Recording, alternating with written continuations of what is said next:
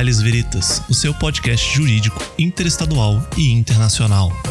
Nós auxiliamos acadêmicos dentro e fora do mundo jurídico que possuem interesse pelo direito. Disponibilizamos conteúdo de qualidade, de simples compreensão e de fácil acesso. Nosso programa conta com episódios de notícias, debates e entrevistas com profissionais de referência no mercado, contando com a participação ilustre dos maiores advogados do Distrito Federal e do Brasil, políticos, professores e muito mais. Sou o seu host e fundador, Felipe Mas, e, sem mais delongas, aproveitem o episódio de hoje e sejam todos muito bem-vindos a mais um episódio do Legais Veritas.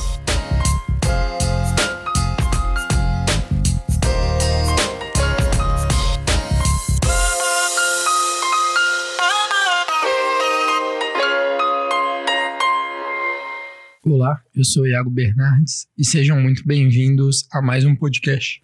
Estou aqui com o João Henrique Moreira como co-host e com o nosso ilustre convidado, doutor Tiago Turbay. O Tiago vai conversar um pouco com a gente sobre raciocínio probatório. Ele é sócio do Boaventura Turbay Advogados, mestre especialista em raciocínio probatório pela Universidade de Girona e pela Universidade de Gênova é especialista em direito probatório na Universidade de Santiago do Chile também. Tiago, seja muito bem-vindo. Obrigado. Eu tenho que fazer aqui o reparo do doutor, né? O doutor me envelhece muito, eu já estou aqui com, com os fios brancos da barba, então vamos tirar o doutor a partir de hoje. Obrigado pelo convite, parabéns também pelo projeto. E acho que o papo vai ser bom, papo novo, né? É. é só me apresentar também, boa noite aos que estão ouvindo de noite, aos que estão ouvindo de dia, bom dia. É, meu nome é João, vou participar aqui como co do programa com vocês sobre estado de probatório. É, a gente fez alguns tópicos que a gente gostaria de falar sobre o tema com o senhor, mas para iniciar, é, a gente pensando que todos podem compreender melhor sobre o tema, você poderia nos explicar um pouco sobre o que é, é raciocínio probatório? Eu, eu acho que tem uma boa explicação e, e, adoto ela como minha, mas em realidade é uma, uma explicação do meu orientador, que é o, o George Beltrán Ferré, uh, de que o raciocínio probatório trata uh, da qualidade dos fatos, a análise acerca dos fatos, para corroborar uma consequência jurídica ou não.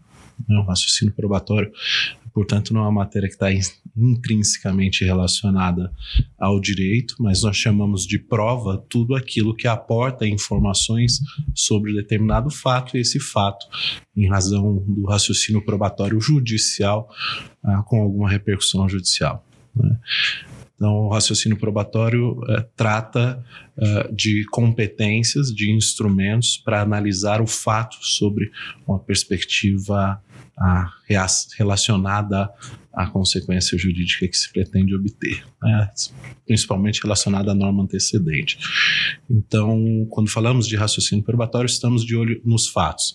Estar de olho nos fatos traz algumas consequências ou exigências. Primeiro, é de perceber que nós estamos sujeitados a um objetivo, e esse objetivo é investigar e averiguar a verdade ainda que ela não seja alcançada, a verdade é aquilo que ocorreu no mundo. Né? Então, verdade como correspondência daquilo que ocorreu no mundo. Então, partimos dessa premissa, quando falamos de raciocínio probatório, é de que há uma finalidade de alcançar a verdade. E essa finalidade nos é, coloca frente a uma série de regramentos, e esses regramentos não estão só relacionados ao direito, mas à epistemologia, às regras de experiência, à lógica, a todos aqueles componentes que auxiliam a obtenção do conhecimento. É, hoje acho que é uma das matérias centrais de pesquisa não só de Girona, ah, mas uh, também escolas americanas ou italianas, eu acho como expoente o professor Michele Tarufo, é, de que é preciso analisar os fatos uh, como um, uma rigidez maior. Nós não fazemos isso, não, não é só uma herança brasileira, é um, um, problema do mundo de formação. Nós analisamos os fatos, damos poucas atenção a essas matérias, ao estudo de raciocínio probatório nas universidades e, em especial, na realização da jurisdição. Isso preocupa, porque implica ao final de que nós não estamos tomando decisões judiciais corretas ou não estamos motivando corretamente essas decisões quando analisamos os fatos que apoiam ou não apoiam determinada decisão judicial. Perfeito. E para você, quais seriam os principais pontos que o raciocínio probatório ideal e até a decisão judicial ideal deveria conter? Tem, tem vários modelos é, ou várias escaladas sobre raciocínio probatório. Né? E é preciso também distinguir o raciocínio probatório em razão dos seus momentos uh, de realização no processo. O primeiro momento é, e também aqui uma, uma tese que adoto do professor George, é de conformação dos elementos de juízo.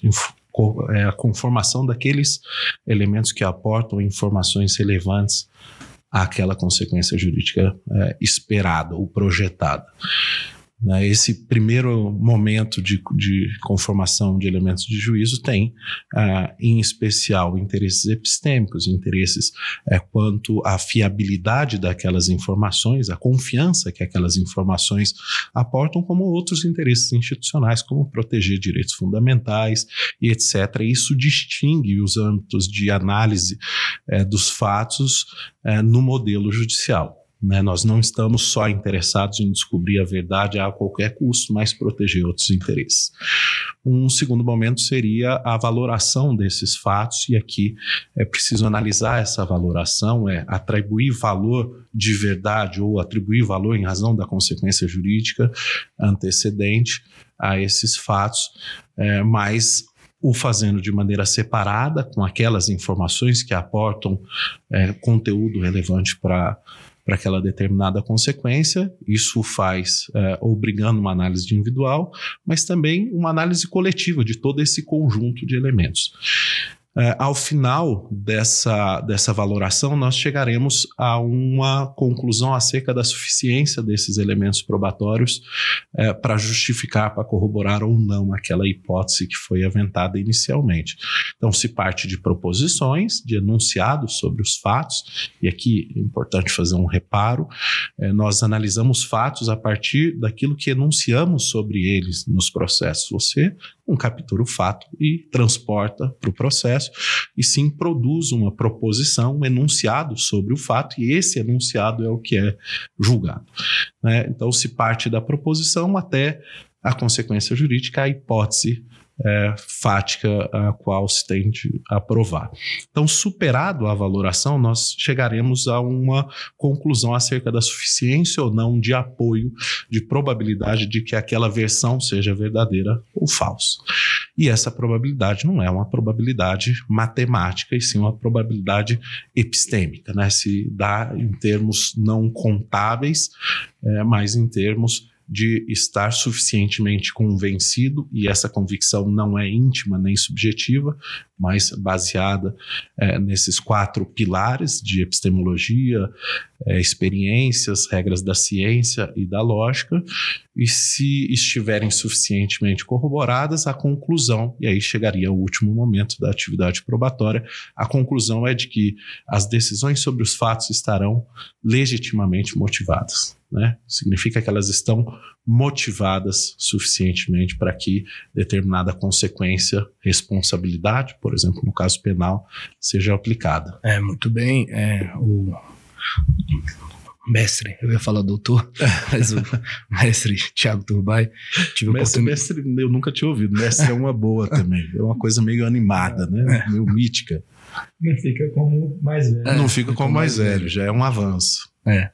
é. tive a oportunidade de acompanhar uma aula dele e um ponto que me intrigou bastante sobre toda essa questão é quanto ao standard probatório e a problemática envolvendo a dúvida razoável, que eu acho que é um, uma das problemáticas centrais que você aborda nas suas teses de pesquisa. Se você pudesse falar um pouco sobre isso para a gente. É, eu, eu acho que o, a dúvida acima do razoável é talvez um, um dos maiores elefantes brancos jurídicos da, da nossa atualidade em, em relação a, ao direito probatório. E ninguém faz bem no mundo. Né? Primeiro, é, que é praticamente inconceituável. Ninguém sabe o que é dúvida além do razoável. Tampouco há informações seguras sobre o que é razoável. Né? É, E, e, a colocação da pergunta é muito bem feita, porque para chegar numa dúvida além do razoável, é preciso conceituar o que é standard de prova. Né? Standard de prova é o grau de corroboração, o grau de suficiência a partir de, de, da qual é possível considerar uma hipótese provada ou não. Né? Isso é standard. Standard é o grau de confirmação daquela hipótese. Uh, nós não temos standard é, probatórios densificados na nossa, nos nossos códigos. E na nossa prática jurisdicional, os tribunais têm feito malabarismos interessantes, para não dizer absolutamente incorretos. O que é necessário é, que esses graus de suficiência para considerar aprovada determinada hipótese sejam graus auferíveis, é, o que chamamos de intersubjetivamente. Significa, apesar da palavra, de que é possível outra pessoa, analisando o seu percurso inferencial, poderá chegar àquela resposta ou poderá afirmar que a sua resposta é correta é, ou errada. Uh, por que é necessário fixar standard? Porque você pode é, percorrer todo o percurso inferencial das provas, analisar todas, é, compor todas as exigências de raciocínio probatório para chegar a uma conclusão sobre os fatos, mas dificilmente justificará uma decisão sob a sua perspectiva de suficiência ou não se não houver um padrão. Uh, os professores, uh, os professores Janaína Matida e Raquel Erdi uh, chegaram a uma conclusão ilustrada sobre o que é standard muito interessante, que é um talão. Né? O salto em varas, por exemplo, é onde você coloca a vara para superar o salto. Então, aonde é preciso identificar ou fixar o grau de corroboração para considerar superado ou não aquela hipótese, vencido ou não aquela hipótese. E aí chegamos numa dúvida além do razoável. Um pouco de frisson. Né? Os Estados Unidos aplicaram esse modelo de dúvida acima razoável, fazendo de maneira numérica, é, apoiado num teorema de Bayes, e esse teorema parte, por exemplo, de uma escala numérica de 0 a 1, sendo o quanto mais próximo de 1, é, mais corroborada está determinada hipótese. Então, identificavam, por exemplo, determinado estándar é, para um delito específico, como 0,7, aquele que vencia a hipótese de dúvida, então superava a dúvida além do razoável, não deveria ser condenado e se não tivesse alcançado 0,7 estaria absolvido. É, eu já disse aqui, é, com, com, um grau de confiança enorme, de que não é possível quantificar probabilidades, em especial em casos complexos, como são análises de fatos sobre a perspectiva das ciências sociais, como o direito. É impossível quantificar matematicamente, numericamente, então essa escala de Bayes já é uma escala absolutamente inaplicável ao direito e, em maior medida, você sempre parte de um pressuposto de culpabilidade se você aplicá-la, porque você nunca parte do zero. Então, antes de, da análise do fato, antes da averiguação dos fatos, a escala de bem lhe obriga a sair do zero e saindo do zero, já parte de um pressuposto fático de culpabilidade, que no nossos sistemas, inclusive no americano, seria inaceitável. Então, é, essas duas explicações acho que são absolutamente suficientes para afastar a aplicação de, um, de uma escala numérica. A pergunta sobre o que é a dúvida razoável, acima do razoável, talvez seja irrespondível, né? O Supremo Tribunal Federal, em algumas oportunidades, é, fixou de maneira quase que, que artística uh, que determinado fato estava provado acima do razoável, acima da dúvida razoável, sem dizer uh, quais os critérios de razoabilidade foram usados, portanto, uma decisão absolutamente motivada, e quais seriam suficientes. Então, deveria se aplicar um standard, e esse standard teria que ser formulado, a ideia do George, a ideia a qual eu também ah, assigno, conseguindo aqui, é de que os standards devem fazer parte de uma legislação. Tem que ter uma regulação para saber de que maneira nós vamos superar aquele grau de dúvida. O, além da dúvida razoável, também pouco interessa, porque se ele supera o standard, o standard já pressupõe a razoabilidade, então esse nomenzinho, esse apelido não nos dá nenhuma informação relevante sobre o que a gente quer alcançar. Quem usa o além da dúvida razoável como motivo justificador de uma decisão, tem feito isso, em especial o ministro Fux, o ministro tem um pronunciamento do ministro Barroso também sobre isso, é, de maneira a condenar, como se fosse uma autorização de condenação.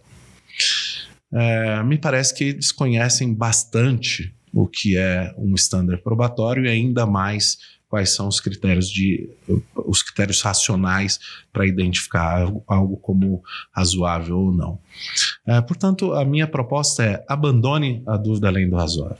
Isso não ajuda nada nem ninguém e não explica nada a ninguém. O, a segunda proposta é vamos construir estándares probatórios o máximo possível é, objetivos.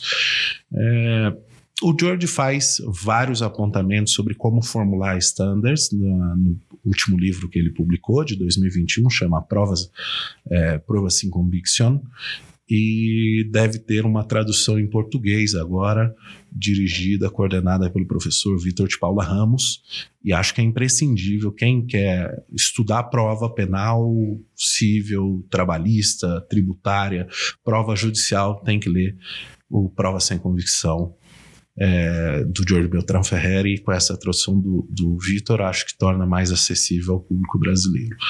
Ah, mas voltando à formulação dos estándares probatórios, é, uma das bases e que nós não fazemos na jurisdição nacional é eu preciso apontar justificadamente apresentando o raciocínio que nós usamos de que porque aquela hipótese vencedora é, o fez de maneira a desqualificar ou desacreditar aquelas hipóteses alternativas que eventualmente poderiam ser formadas. Nós nem nos damos esse trabalho. Então, analisar qualquer fato racionalmente nos obriga a afastar as hipóteses alternativas. Quando juízes no Brasil, quando o Ministério Público no Brasil faz aposta, enquanto a advocacia, a defensoria, faz aposta sobre determinado estándar está superado, tem que significar que nós ultrapassamos, vencemos as hipóteses alternativas. E essa obrigação precisa estar descrita, porque esse caminho do raciocínio tem que ser averiguado por uma Câmara Superior, por um tribunal, uh, por uma outra instância, para que essa correção sobre o raciocínio seja objeto também de recurso. Se o raciocínio judicial, se o raciocínio probatório não estiver correto, invariavelmente nós carregaremos uma decisão imotivada injustificada sob perspectiva racional. E não queremos, como democracia, é, aprovar, legitimar decisões judiciais imotivadas, ainda que o Supremo Tribunal tenha feito quando usa a dúvida acima do razoável.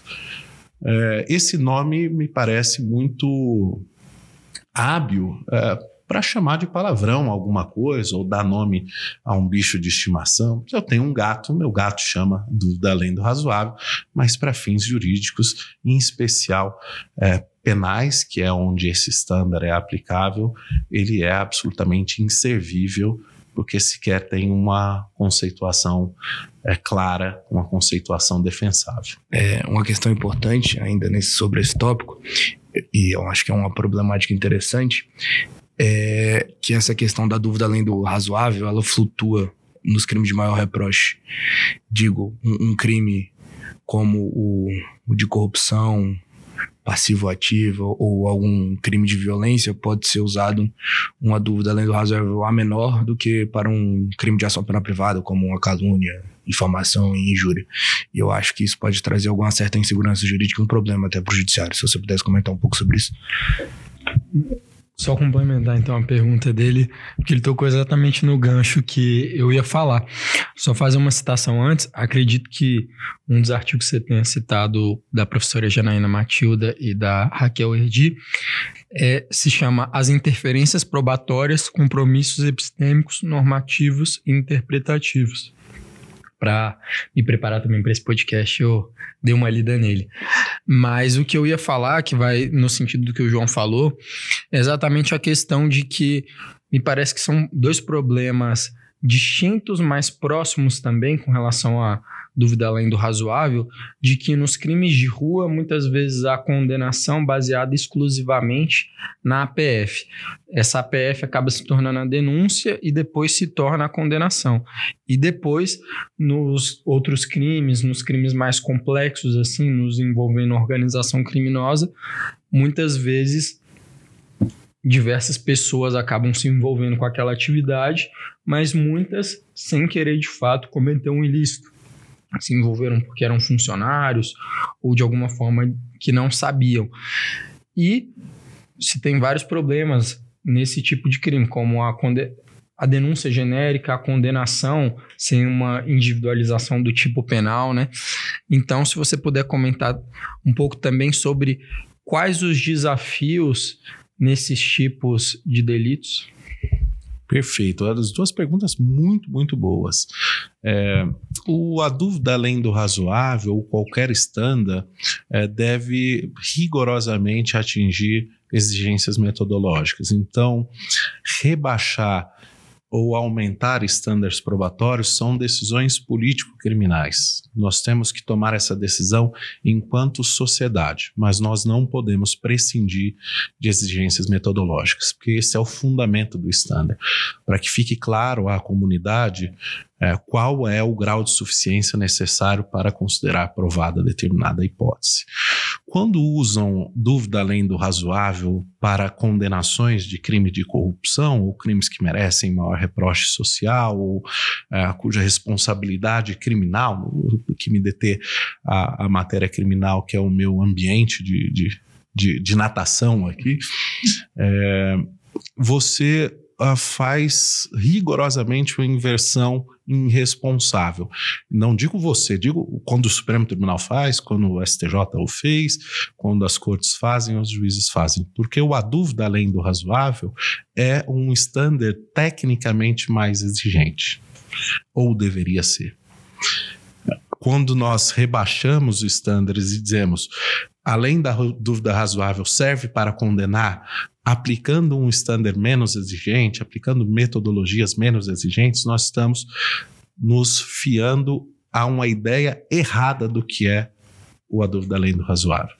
A dúvida além do razoável é um estándar mais exigente. Ele foi pensado assim nos Estados Unidos e é assim que o mundo é, o vê ao o Brasil é sempre muito criativo. É quase que um carnaval sobre os estándares probatórios, uma carnavalização do estándar probatório usar é, a dúvida além do razoável para rebaixar estándares. Eu acho que há justificativas plausíveis para rebaixar estándar, por exemplo, quando há dificuldades probatórias inerentes ao fato, em razão ah, do, de exemplos como violência doméstica. Mas eu não acho aceitável ou defensável nós uh, definirmos estándares probatórios, graus de suficiência probatória menos exigentes ou fiados simplesmente, simplesmente na palavra da vítima, por exemplo, ou numa prova única. Eu acho que é preciso conformar um conjunto de, de, de enunciados, de proposições probatórias, que inclusive são capazes de desafiar aquela hipótese. A gente, para superar é, a uma inferência probatória, para considerar provada uma hipótese probatória, eu tenho que afastar aquelas hipóteses alternativas, ainda que elas não, estejam, não estejam descritas.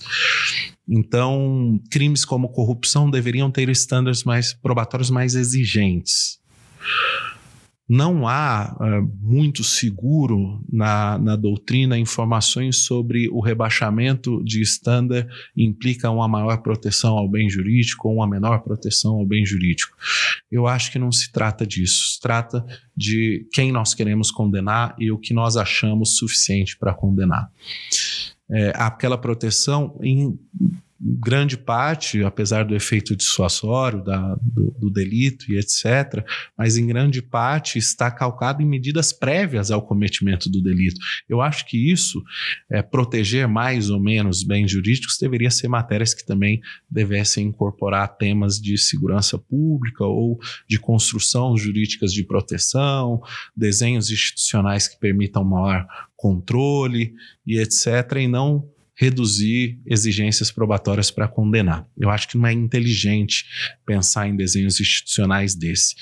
E é curioso como nós seguimos é, intuitivamente posições menos inteligentes. Né?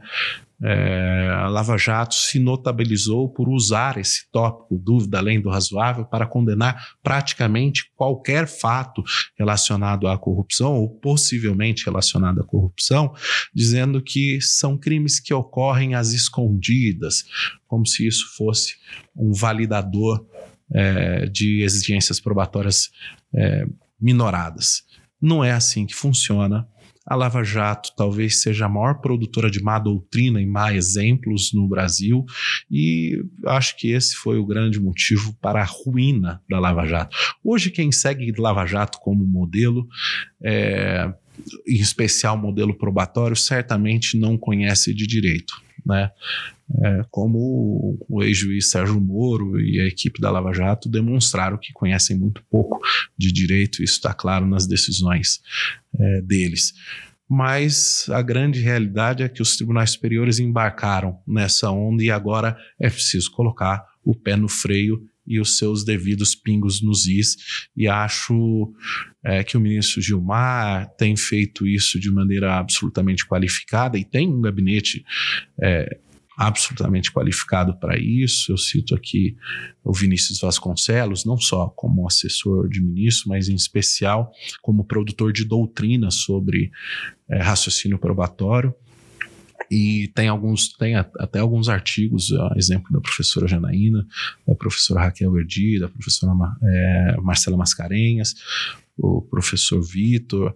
É, na Bahia, e eu já estou dizendo aqui o nome dos craques, na Bahia tem o Antônio Vieira, é, professor Geraldo Prado no Rio de Janeiro, enfim, essa turma tem ótimos indicadores sobre como levar a sério o raciocínio probatório e como afastar essas intenções de usar estándares é, que não são conceituados para permitir maiores condenações, para aumentar o número de condenações. E, e aí eu também acho que alcanço um pouco tua, o teu questionamento, porque se nós temos só é, provas que foram realizadas sem o devido contraditório, nós também é, estamos não só rebaixando exigências probatórias, como também estamos abrindo mão de rechaçar é, inferências probatórias que deveriam ser obrigatórias, como apresentar aquelas hipóteses alternativas vencidas, né? E por que que elas foram vencidas? Apresentar qual foi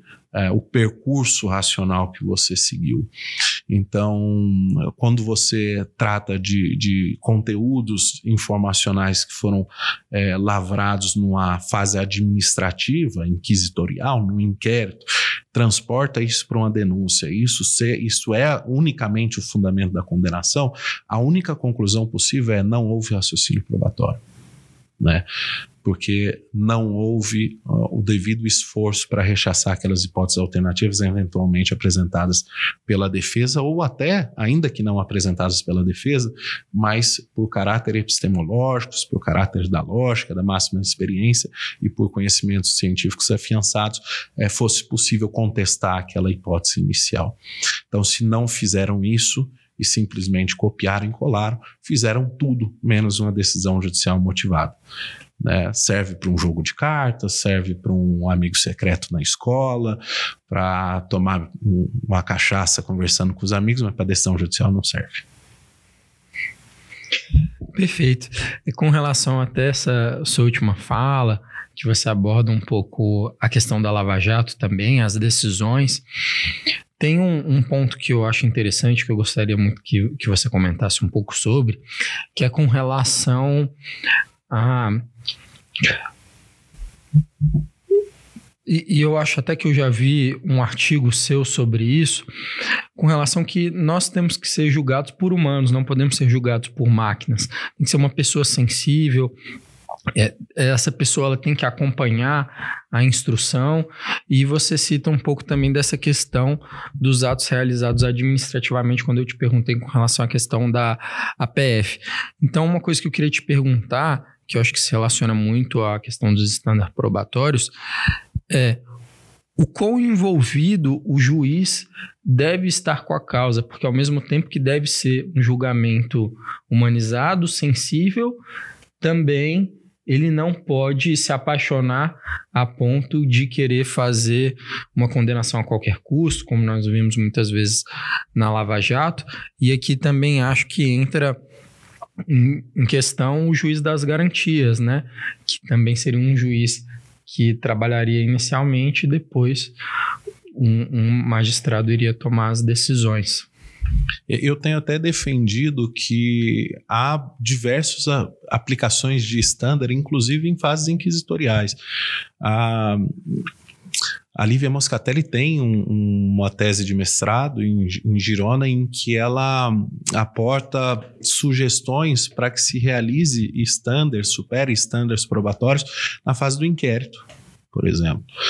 É, então, estándares probatórios não estão é, simplesmente sujeitados ao processo eles podem ocorrer inclusive em cautelares. Eu devo formular estándares para fins de decisões cautelares, como são as prisões é, preventivas e temporárias, por exemplo. É, e também outras decisões de outros matizes, como o de bloqueios de bem. Então, é possível ou é, deve ser necessário formular estándares probatórios é, para atingir fases administrativas também. Elas não estão só só exclusivamente relacionados ao processo. Agora tem um, uma questão. Uh, nessas fases administrativas, você tem um conteúdo informacional incompleto, esse conjunto não está formado. E lembre-se que o conjunto não é só o conjunto daqueles que aportam informações inculpatórias, e sim o conjunto deve admitir também aqueles que aportam informações exculpatórias, informações que seriam de proveito da defesa. É, isso tudo para dizer e para reforçar a minha, a minha explicação anterior, em que são várias modalidades de estándar, elas podem atingir fases administrativas, mas pode-se admitir determinado rebaixamento às fases administrativas se e somente se cumprirmos as, exigências é, para a formulação de estándares que admitam aqueles quatro pilares. Né? Tem que ser um processo racional. E aí eu passo a segundo o seu segundo questionamento. Afastar o juiz de paixões ou de aplicações subjetivamente incontroláveis, desejos, aspirações políticas, campanhas políticas como fez o Sérgio Moro, por exemplo, na Lava Jato, é, faz com que você tenha alguns escudos é, tanto no desenho institucional como rigorosamente aplicando é, técnicas de raciocínio probatório. Porque eu obrigo é, a demonstração daquelas ferramentas, tanto de metodologia, quanto de aplicação inferencial, é, quanto de exigências é, que são é, de, de jaez epistêmica, para que o juiz demonstre como ele chegou àquela conclusão. Se eu aplicar ferramentas racionais, eu afasto os juízes das suas paixões. É óbvio que esse afastamento não se dá de maneira completa, mas quando não dá, eu evidencio para as câmaras de revisão, para, as, uh, para os patamares superiores de revisão, por exemplo, que ele na verdade está seguindo uma coloração apaixonada e aquilo não se justifica sob perspectiva jurídica, né? Não, é, então, quando eu considero não está devidamente motivado, é aquela decisão não tem é, legitimidade jurídica porque está calcada em decisões é, subjetivas. O, o, George, quando fabrica o título desse livro que eu mencionei, que é o Prova Sem Convicção, é, ele faz de uma maneira provocada, é, porque é óbvio que há convicções é, na ação jurisdicional do juiz, mas o que ele está propondo é não deixe as convicções vencerem. Né? Vamos aplicar ferramentas racionais, de controle racional porque essas ferramentas de controle racional é que permitirão é, que essa decisão seja, esteja legitimada ao fim e acabo é, com adotando-se todos esses rigores, né? Eu, sinceramente, quando penso na Lava Jato, eu acho que aquilo tampouco é direito, né? Aquilo era um projeto de, de, de, poder, um projeto político, de, de, de compensações de um establishment, de é, eu uso o processo e minhas ferramentas e poderes inerentes àquelas ferramentas que eu tenho para chegar a um objetivo é, daquele grupo lavajatista, né?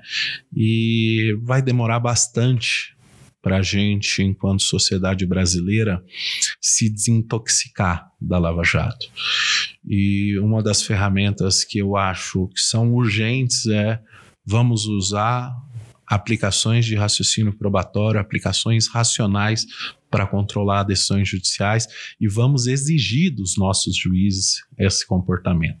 Você tem por exemplo, o ministro Schietti no STJ, que recentemente deu um, uma, uma, série de decisões, não foi uma só, foi uma série sobre reconhecimento de pessoas, por exemplo, e o faz é, adotando regras uh, e instamentos de raciocínio probatório de ferramentas racionais de controle judiciais e da epistemologia, por exemplo, é, para fazer com que uma série de injustiças, de, de injustiças também de índole epistêmica, por exemplo, condenações preferenciais de negros usando uh, show-ups ou álbuns de fotografia e etc., como ele chega a essa conclusão?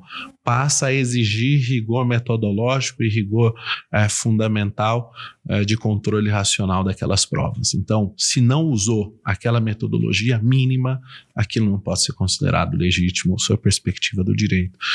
Então, essa é uma das regras, eu acho. Esse é um, um dos bons caminhos. Se nós seguimos por aí, nós vamos bem. Mas nós vamos ter que convencer a grande maioria que não faz isso e quer dar decisões fáceis, decisões de varejo. Né? Acho que quando nosso nossa justiça criminal vira uma justiça é, coco bambu, outback, é, de pratos prontos, eu acho é, que nós nem podemos chamar de justiça, podemos chamar de dispositivo criminal. Hoje o Brasil, ah, em termos de raciocínio probatório, realiza dispositivo criminal justiça aquilo não pode ser. Quanto a essa questão das decisões do ministro Chied, acredito, salvo o melhor juízo, que foram duas, que ele faz uma primeira, depois faz uma segunda com tom e plano, que eu é, basicamente que eu pessoalmente achei muito interessante, porque ele apresenta esses quesitos, tem, é, havia toda a problemática envolvendo o reconhecimento fotográfico, que não era usado o, os mesmos critérios para o reconhecimento de pessoa, é, ele resolve toda essa questão e ele na decisão, que inclusive indico a leitura a todos, decisão muito interessante.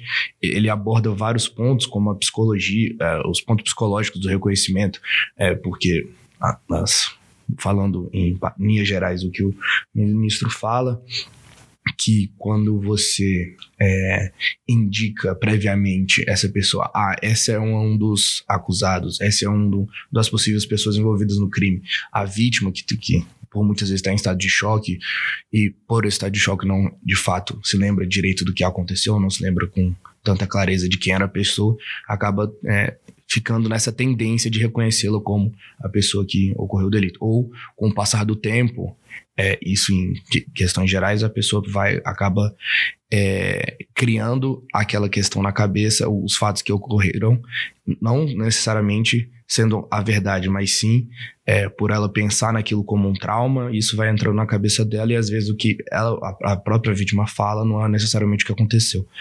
É, se você pudesse comentar um pouco dessa, dessa visão quanto a, é, a essa parte mais psicológica do, do probatório, principalmente envolvendo as vítimas? É, tem um farto conteúdo que está no, no, uh, no entrelaçado de disciplinas chamada Psicologia do Testemunho. Aqui no Brasil, o professor Vitor de Paula Ramos tem publicações excelentes nesse tema. Na Espanha, o professor Manzaneiro. É, nos Estados Unidos, Margarita, Margarita. É, enfim, há, há, há, conteúdos da psicologia do testemunho muito amplos que poderiam ser usados ou incorporados à análise judicial. E o que o ministro Sketch fez, me parece, é incorporar alguns desses elementos que também têm índole, é, índole da epistemologia, né? Qual, como melhorar as minhas ferramentas ah, de averiguação dos fatos a partir eh, de dispositivos epistêmicos, né? De correção epistêmica. Como evitar eh, as, as, trampas, né, os desvios epistêmicos. Ao fim e ao cabo, se eu deixar que aquele que faz o reconhecimento fotográfico incorpore vieses é, ou visões de túnel, é, ele vai é, colocar dentro, inserir dentro daquela a, da vítima alguns preconcepções ou preconceitos para indicar aquele que melhor convier à condenação. E se faz isso de várias maneiras. Se apresenta, por exemplo, é, pessoas que têm uma, uma mesma, o mesmo fenotipo é, e destaca-se um é, para que se induza a, o reconhecimento a partir daquele, é, usa-se trajes diferentes, é, faz é, indicativos de, é, de características que é, de determinada pessoa para que ela possa ser identificada como tatuagens e etc. E isso é claro tem realizado no Brasil uh, uma perseguição aos negros, né? E, e pessoas de baixa renda. É, então, o, os riscos epistêmicos desse tipo de escolha institucional para fins de reconhecimento de pessoas é também um dispositivo muito, muito, muito eficiente, tem sido no Brasil, em especial antes da decisão do ministro Schietti, mas não só do ministro Schietti, da sexta é, turma do STJ, é, um dispositivo de discriminação de perseguição. E o ministro Schietti faz essa correção usando é, regras e técnicas que são da epistemologia, aquelas que estavam também no Código de Processo Penal, que daram, davam maior credibilidade àquele reconhecimento, é, e foi um bom início. É preciso incorporar mais e mais e mais ferramentas da psicologia do testemunho, é, não só do reconhecimento, mas também quando se ouve vítimas e etc. É, eu cito um exemplo de que há bons estudos que indicam que o relato livre uh, daquele que sofreu uh, o, o, fato, daquele que percebeu, que vivenciou o fato, tem mais fiabilidade do que aquelas memórias que podem ser implantadas e etc. E tem falsas memórias que, inclusive, é, são, uh, sob a perspectiva daquele que fala, verdadeira. Né? Você não tem eh, essencialmente uma decisão moral sobre aquele mentiroso ou que faz determinada alegação querendo prejudicar outro. Não, pode ser que ela esteja convencida intimamente é, de que o fato teria ocorrido daquela forma e daquela pessoa teria sido a autora do delito. É, e não foi. Então é preciso dar menos credibilidade a essa palavra da vítima ou ainda que dando credibilidade à palavra da vítima, se exige elementos de corroboração externos, né? alternativos àquela fonte. É preciso ter outros elementos para comparar, para compatibilizar aquela versão, se ela é verdadeira ou não. A decisão do, do Sketch, eu acho que é, é, paradigmática, é um avanço civilizatório enorme, é um dos grandes ministros do Brasil, ele, o ministro Sebastião. É, espero que eles façam escola na magistratura. Eu tenho essa. O Nisquete esteve num seminário internacional que eu assisti e foi a primeira vez que eu tive orgulho de um juiz brasileiro. Né? Foi uma coisa, uma sensação é, que eu não vou esquecer. É, geralmente eu vejo com algum descrédito decisões que nós analisamos e, e, obviamente que escolhemos aquelas que são mais problemáticas. Há ótimos juízes no Brasil. É, acho que Daniel Marchiori, salvo engano, um exemplo, a Bárbara Lívio, tem outros ótimos juízes. Claro que o Brasil tem ótimos juízes. o professor Marcelo Semer, que eu acho que é um dos grandes juristas do, da América Latina, talvez, mas é preciso torná-los é, produção em série, não exceções, né? E me chamou muita atenção quando o Sketch começou a, a, palestra dele, eu senti uma, um alívio, assim, de ó, pela primeira vez eu vejo uma exposição de juiz brasileiro, ao qual todos uh, da, da comunidade europeia irão aplaudir. E isso é, infelizmente, ainda é raro. Ministro Gilmar também é um grande um grande produtor de conhecimento, eu acho que tem esse reconhecimento, professor Juarez Tavares, enfim, eu, eu poderia citar é, outros, mas é, acho que as más decisões têm sido mais recorrentes, infelizmente. É, não, acho que acaba que isso do fenômeno psicológico que vocês dois citaram acaba se relacionando um pouco também com essa questão da paixão do juiz que você comentou anteriormente, né? Porque entra até na questão da dissonância cognitiva, algo mais algo mais íntimo até, né, da pessoa querer ter uma relação com a decisão anterior que ela teve, até com o recebimento da denúncia e posterior condenação. Inclusive, um estudo que eu vi recentemente, não vou lembrar quem foi, mas depois, qualquer coisa, a gente faz uma edição aqui e coloca. Mas fala que em mais de 95% dos casos, o juiz que decreta uma prisão preventiva condena posteriormente o, viés de confirmação, né? Hum. Se aplica um viés de confirmação para dar, para dotar de maior credibilidade aquela decisão que ele tomou. É, esses são riscos é, nos quais eu acho que nós não vamos sanar 100%, mas uh, termos bons desenhos institucionais e implantar um chip de obrigação é, efetiva de decisões fundamentadas, de decisões devidamente motivadas, eu acho que diminuiriam é, largamente esse tipo de, esse tipo de, de decisão judicial. É, a, a dissonância tem um estudo do Schunemann, talvez é, seja o estudo do Schunemann. É, é, em que se prova empiricamente o viés de confirmação dos juízes, né? aqueles que, que tratam de, de a todo custo defender a sua decisão. Né? Isso também vai um, um, pouco de encontro a uma pergunta anterior é, que você fez sobre o juiz de garantias. Né? Sim. É, regras é, que estabeleçam um distanciamento do juiz que dá decisões iniciais no processo, cautelares, daquele que irá decidir aos fatos, ao final do contraditório, é uma boa ferramenta. É, e ela é, ela é praticamente infantil, infantil sob perspectiva institucional. Uhum. Né? O mundo inteiro adota isso. Sim. Eu, eu até hoje não vi nenhuma boa explicação da MB, do ministro Fux, que, uh, que colocou uma, uma pá de cal no, no, no juiz de garantias, é, sobre a qualidade da decisão, né? preocupações inerentes à qualidade da decisão. Sempre são é, justificações de orçamentárias, enfim, porque é, inegável que o juiz de garantia melhora a qualidade epistêmica do processo. É inegável que ele aplica filtros eficientes de, de fiabilidade das provas. E principalmente sob essa perspectiva inicial, né, de, de como conformar o conjunto probatório. É ele o responsável pela conformação e se dará depois uma decisão final é, de valoração já com elementos que estão constituídos de contraditório. Então, se afasta num grau muito forte essa, esse viés de confirmação, a dissonância cognitiva.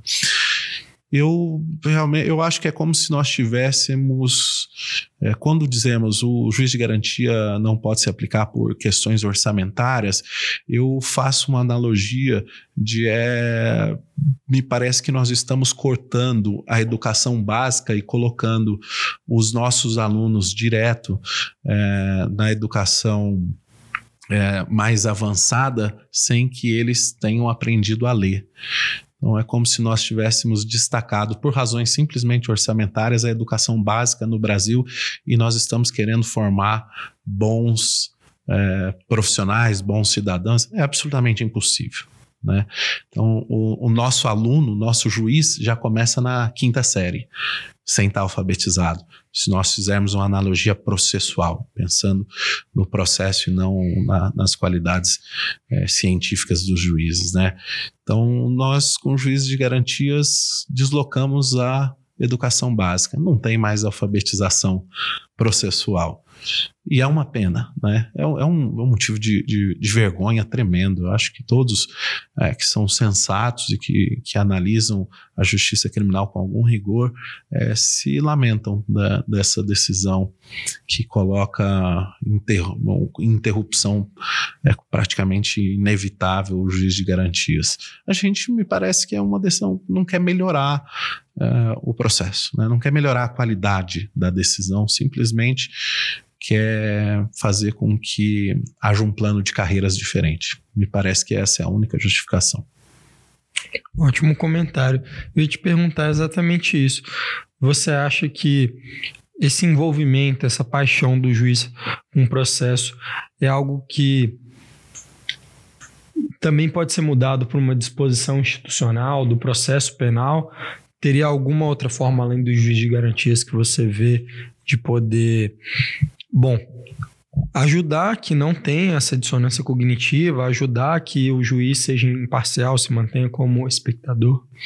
Eu acho que adotar estándares probatórios é também uma, uma estratégia relevante e eficiente. É, não só adotar estándares probatórios, mas formular estándares probatórios com exigências formais de elaboração de estándares, seguindo esses quatro pilares, né? Epistemologia, as regras de experiência, os conhecimentos cientificamente afiançados é, e as regras da lógica. Então, eu acho que esses são dois, duas boas ferramentas que fariam com que ficasse mais difícil o juiz emplacar paixões nos processos. É, mas a grande reforma é uma reforma de mentalidade. Me parece um bom exemplo do Chile. Né? O, o Chile, na, na, última reforma processual, é, faz. É, um, de, faz desenho institucional em que ou o juiz começa a mudar a mentalidade ou ele pode sair, que nós não queremos ele na magistratura. É, eu acho que se nós partíssemos para reformas processuais sérias, nós devíamos também incorporar dispositivos de mudança de mentalidade.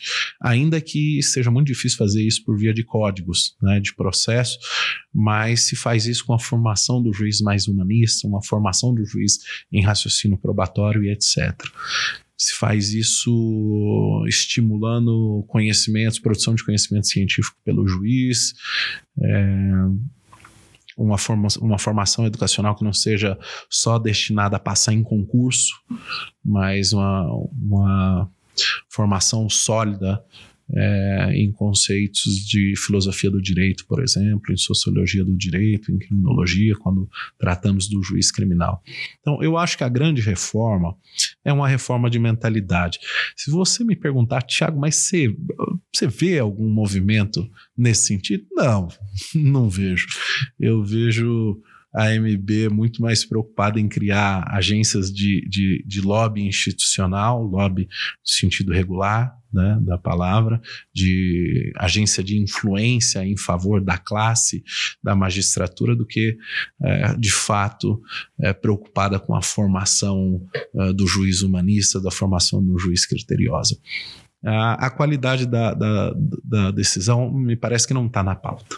Né? Isso, isso pode ser com que nós tenhamos que avançar anos em tentativas. Esse podcast aqui é uma tentativa é, interessante de formar é, juristas com, com, com maior densidade técnica e com pensamento crítico, professor Rubens Casara, o professor Pedro Serrano, o professor Geraldo Prado, o professor Marcelo Seme, a, a juíza Kenarik, é, Carol Proner, uh, Simone, professora Bia, Vargas, professora Ela Vieco, tem muita gente tentando fazer isso há muitos anos, mas eles são sempre muito perseguidos, né? Eu, eu, eu recentemente vi uma, uma, uma perseguição é, meio orgânica contra o Valois, que é um baita juiz do Amazonas, e ali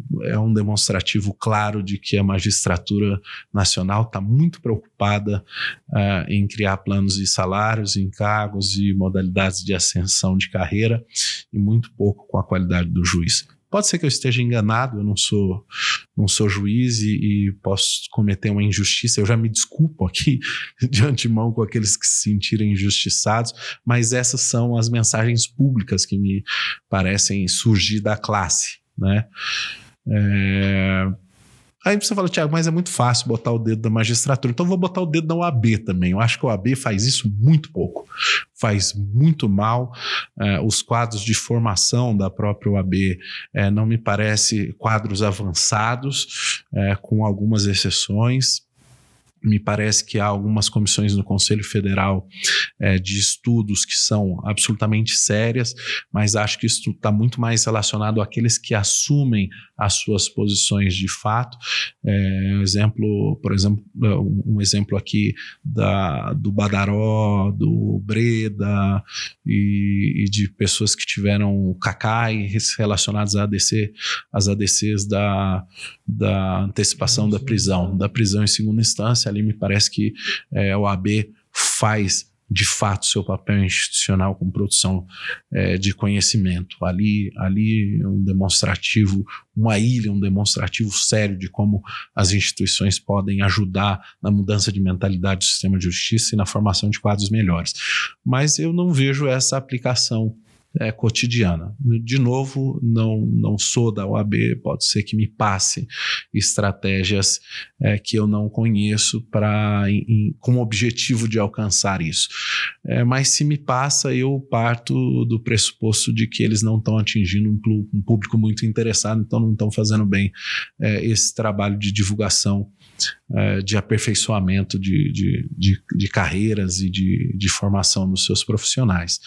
Defensoria eu conheço muito pouco e o Ministério Público, ah, esse não está afim. Esse, esse não está é, não tá afim. Aqui, com, com raríssimas exceções, aqui no DF tem uma fundação do Ministério Público, e aí eu acho que rigorosamente o, o o professor Suxberg é quem inicia isso com muita ênfase, um compromisso sério de aperfeiçoamento profissional. É, em São Paulo eu já vi alguma iniciativa. É, professor Enéas Romero, Romero da, de, do Ceará tem algumas iniciativas interessantes, mas aí são gatos mais pingados ainda. É, professor Daniel Sarmento mas eu não vejo, isso aí eu não, eu, eu, não vejo organicamente dentro da carreira, né? O negócio é vamos pôr para lascar e sair na imprensa. É, com exceções também.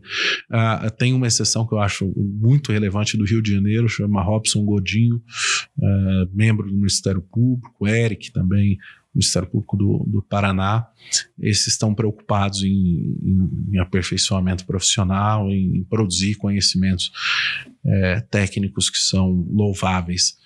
É, mas você não vê isso nas, na, na, nos, no, nos, nos line tops, né? assim, nas cabeças do, do, Ministério Público. Como você também não vê isso nas cabeças do, dos tribunais, né?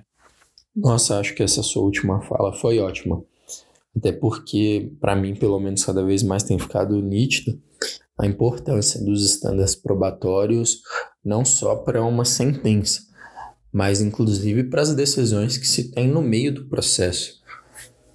Cautelarmente, já pode ser tirado o patrimônio né, do acusado, ele pode ser preso provisoriamente. Então, assim, não tem nada que não pode ser feito. O poder estatal né, de punir mesmo com devido processo, é algo surreal e imparável. E outra coisa que a gente estava até comentando, né, antes, é com relação à advocacia também, que acaba sendo muito fraca no geral, né, no todo.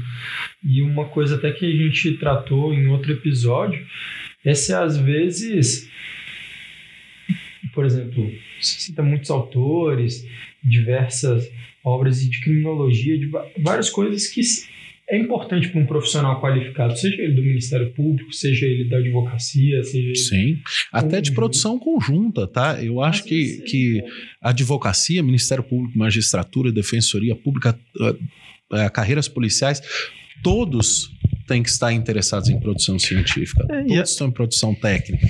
Ou se não científica, mas produção técnica, desenvolvimento profissional. Eu, eu tenho um, um procurador em São Paulo chamado Otávio, e eu tenho, tenho lido bastante o Otávio e até o convidei para a gente pesquisar juntos e escrever juntos. É, eu acho que não tem que ter disputa advocacia Ministério Público, ainda que minha fala anterior pareça instalar isso.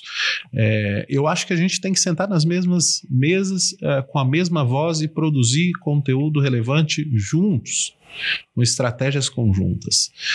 É, não acontece, eu não vejo acontecendo. É, e, e, na advocacia, me parece que, que há um desincentivo ainda maior é, para a formação e aperfeiçoamento técnico. Por quê? porque não se remunera é, necessariamente quem tem melhores, é, melhor formação. Né? Não me parece, não me parece que esse seja um critério de êxito profissional por exemplo. É, me parece que, que o êxito profissional tem ficado cada vez mais coligado a, aos relacionamentos, à capacidade de captação e de ilustração do profissional é, como um profissional destacado, é, com uso de redes sociais, etc., do que aquele que produz é, tecnicamente em alto estilo. Né? Eu vou, cito aqui é, o Zé Carlos Porciúncula, por exemplo, um advogado conhecido no mundo inteiro pela produção técnica, uh, mas grande advogado, advogado de grandes causas, mas não é advogado de grandes causas porque tem essa produção técnica, sim, porque tem diversas outras habilidades. É, e, e, outra, curioso, nós temos, por exemplo, Luiz Greco, Alaor Leite, grandes juristas de alçada mundial, talvez os maiores do mundo, que nós lemos quase nada nas universidades. Era exatamente nesse ponto que eu, que eu ia entrar. Às vezes, uma coisa que faria sentido seria a pessoa tirar o AB, igual o médico tira em residência, em uma área só.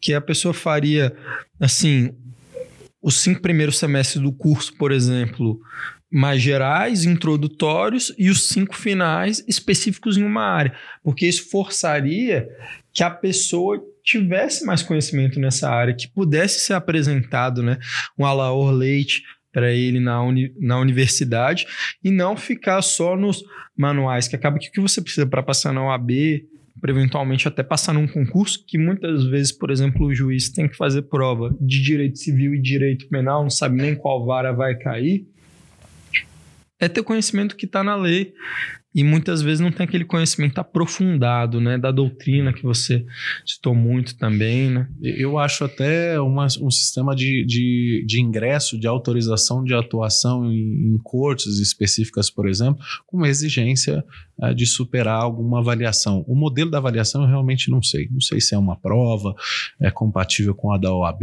por exemplo. É, eu sei que, que a gente tem que pensar melhores estratégias de formação, né? Eu, eu, e eu acho que todos têm que sentar na mesma roda para propor isso. É, eu vejo, por exemplo, grandes, grandes advogados, o, o Tangerino, por exemplo, é, do, do, Rio de Janeiro, que tem produção técnica, Salo de, de, de Carvalho, é, produção técnica enorme é, mas é, competindo com, com, com escritórios é, eventualmente menos é, com, com, essa que, que, não fazem esse investimento em produção técnica, né? É, isso cria uma, uma espécie de, de, de, dispositivo de mercado em que você tem que fazer escolhas entre uma dedicação profissional a uma, uma dedicação acadêmica. E não tem que ser assim, a gente tinha que fundir, né? procurar é, ferramentas para fundir essas duas coisas. É, os próprios tribunais poderiam exigir isso é, sob perspectiva de, de, de, de aceite é, de recursos, de modalidades de, de admissibilidade, é, em que se exige minimamente alguma coerência e etc. Agora, essas são estratégias muito impopulares, né? É, e eu acho que quando os tribunais dizem há uma quantidade imensurável de recursos que chegam, e nós temos que criar cláusulas de barreira de ingressos de recursos nos tribunais, por exemplo, habeas corpus e etc., é, discute-se a qualidade. Né, se coloca como é, obtemperador a qualidade. Né? Chegam recursos aqui que são impossíveis de compreender, até acho, é, mas se eles fazem essa exigência, nós também temos que estar habilitados para exigir que se tem decisões qualificadas. Então, decisões que também não têm fio racional também devem ser atacadas e também não têm que ser admitidas pelos próprios tribunais ou pelos tribunais que irão revisar.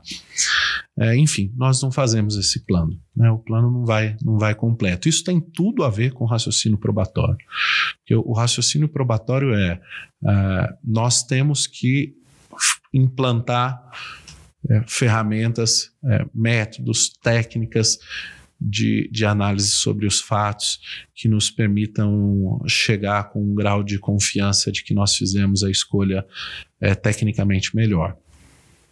isso também parte é, de aspectos de mentalidade e formação.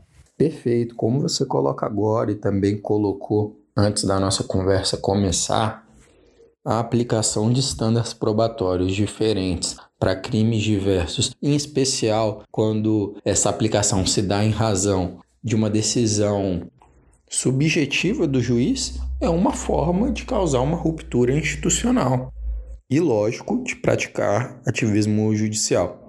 É, eu acho, é, assim, variações de estándar aplicados pelo julgador, pelo interesse do julgador, e esses casos são de interesses do julgador, interesses do ministro Barroso. Primeiro, é, fundação de estándares em regulamentos, em leis, é, tornariam mais dificultosa a vida deles, porque eles teriam que ter mais trabalho é, na hora de aplicar estándares. Porque se eles o fizerem de maneira a expor, a explorar desejos pessoais, esse estándar não vai estar devidamente fundamentado, essa decisão não vai ter a motivação legítima que exige. Eu acho que quando, quando o ministro Barroso modifica, por exemplo, o decreto presidencial ou dá uma interpretação distinta ao decreto presidencial, é, na realidade há uma, um, uma maneira de assumir é, que o grande interesse dele é ser presidente sem eleição. Né? É, e isso causa um desvio em todo o desenho institucional, se não uma ruptura democrática. Eu uh, confesso que acho que a gente deve chamar a coisa pelos nomes que elas têm. É, o que faz é, essa classe punitiva é, de ministros quando altera é, estándares probatórios para fins de atingir interesses individuais, em realidade eles estão provocando ruptura institucional. E ruptura institucional é, desemboca em ruptura democrática. Então não é aquela ruptura democrática é, que se faz alusão quando ameaçam invadir Supremo, mais danosa do que a ruptura democrática e institucional que se faz quando, é, como na, na, decisão de prisão em segunda instância, é, utiliza argumentos de índole orçamentária, por exemplo, de recuperação de ativos para justificar é, uma antecipação do cumprimento, até porque a antecipação do cumprimento para fins patrimoniais pode existir. E ali se falava de liberdade. Ali é uma fraude de, de argumentação absoluta. E essa fraude de argumentação tem um nome: ruptura institucional. E essa ruptura institucional é ruptura democrática. Então, o que fizeram os ministros que defenderam a prisão em segunda instância com aqueles argumentos, fizeram praticando ruptura democrática. Ponto final. Incomode ou não essa fala são tão quanto perigosos à democracia do que aqueles que ameaçam invadir o Congresso com tanque. Não concordo plenamente. Eu acho que isso é muito falado, né, com relação ao presidente da República, e de fato tem que ser falado. Eu acho que todas as críticas são devidas, mas tem muitos pontos da nossa democracia que aos poucos também vão sendo é, lixados, né, destruídos e que a gente não vai vendo. O próprio Supremo, desde o mensalão, que foi talvez o primeiro grande caso criminal que a corte teve, a aplicação da teoria do domínio do fato foi extremamente equivocada, né? Então, são vários pontos que nós é, você fez uma, uma boa lembrança, porque o domínio do fato é o, a dúvida além do razoável de, de antes, né? O dúvida além do razoável é o domínio do fato repaginado, sob essa perspectiva de, de equívoco de aplicação. Né? A época queria se condenar, usava-se domínio do fato como, como dispositivo justificador. E agora quer condenar, usa além da dúvida razoável, como dispositivo autorizador de condenação. E, de novo, um equívoco tremendo, desconhecimento técnico tremendo. É, acho que livros muito básicos sobre a matéria é, fariam com que tivesse outra decisão. O Klaus Foxin deu, deu um sim. parecer dizendo que não foi aplicado de forma como ele previa. Né, no, é, o, o, o Luiz Greco é, acho até uma sugestão de, de, de escuta do, do podcast é falar com o Luiz Greco, ele deve ter uma agenda pesada, mas para mim um dos grandes do mundo Não, é, em produção teórica para falar sobre o domínio do fato e, e, e o que o, o, STF fez, né? É, a, nós costumamos fazer espantalhos dogmáticos, né? Eu acho que o Supremo Tribunal Federal talvez seja a corte mundial mais profícua em elaborar espantalhos dogmáticos, né? É, com esses personagens é, que, que, que nós mencionamos é, com malabarismo dogmáticos que são, que são injustificados. Eu, eu acho que nosso papel não é só a crítica pela crítica. Eu uhum. acho que o papel de cidadania é vamos fortalecer é, dispositivos de controle. Quando nós dizemos há uma interferência indevida no executivo, e eu não tenho nenhuma é, posição defensável ao governo, muito pelo contrário, divirjo em, em quase tudo, mas é, é preciso é, estruturar uh, accountabilities, é, instrumentos de controle dentro da própria regra institucional e não criar uma nova em que faça desvio ou novas rupturas. Né? Eu, eu tenho creditado ao raciocínio probatório uma estrutura eficiente de controle, porque envolve regras uh, de acurácia técnica, envolve regras de desenho institucional.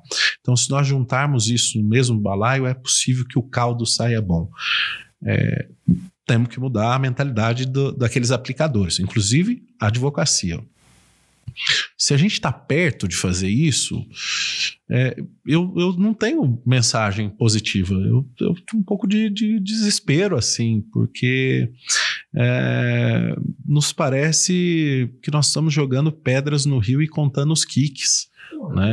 não precisa nem muito longe, né? Uma coisa que eu vejo é a divulgação do áudio do Milton Ribeiro pode não gostar né, da posição dele, pode ser contra o governo, mas a Lava Jato, de novo, né? Cara, a divulgação do áudio dele, que deveria ser sigiloso, o próprio advogado da causa, né, o Bialski, tem várias matérias dele falando que ele sequer teve acesso aos autos do processo e foi divulgado, foi veiculado, assim, para qualquer um ouvir os áudios dele. É, houve nesse caso a divulgação da conversa do cliente com a advogada também.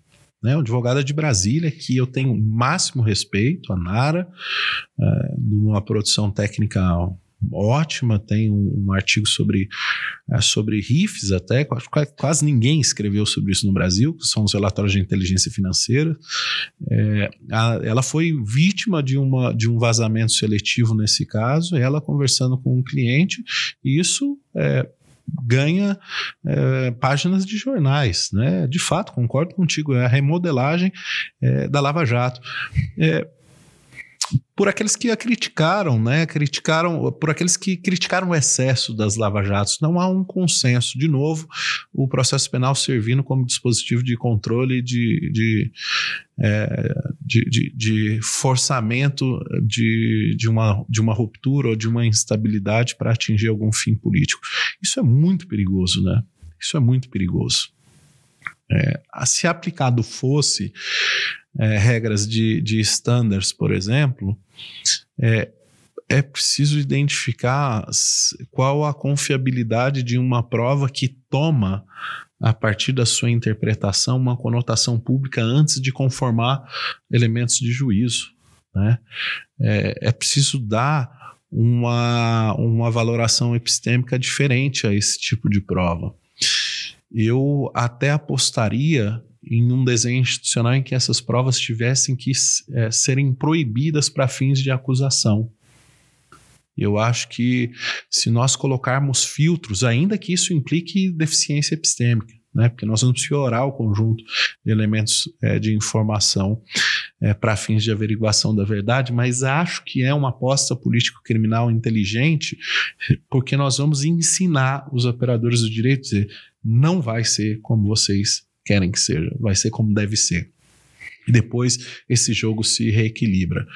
Se nós é, concedermos cada vez mais espaço à condenação ou diminuirmos é, a barra para condenar mais, nós vamos estar dando referências de que pode quase tudo.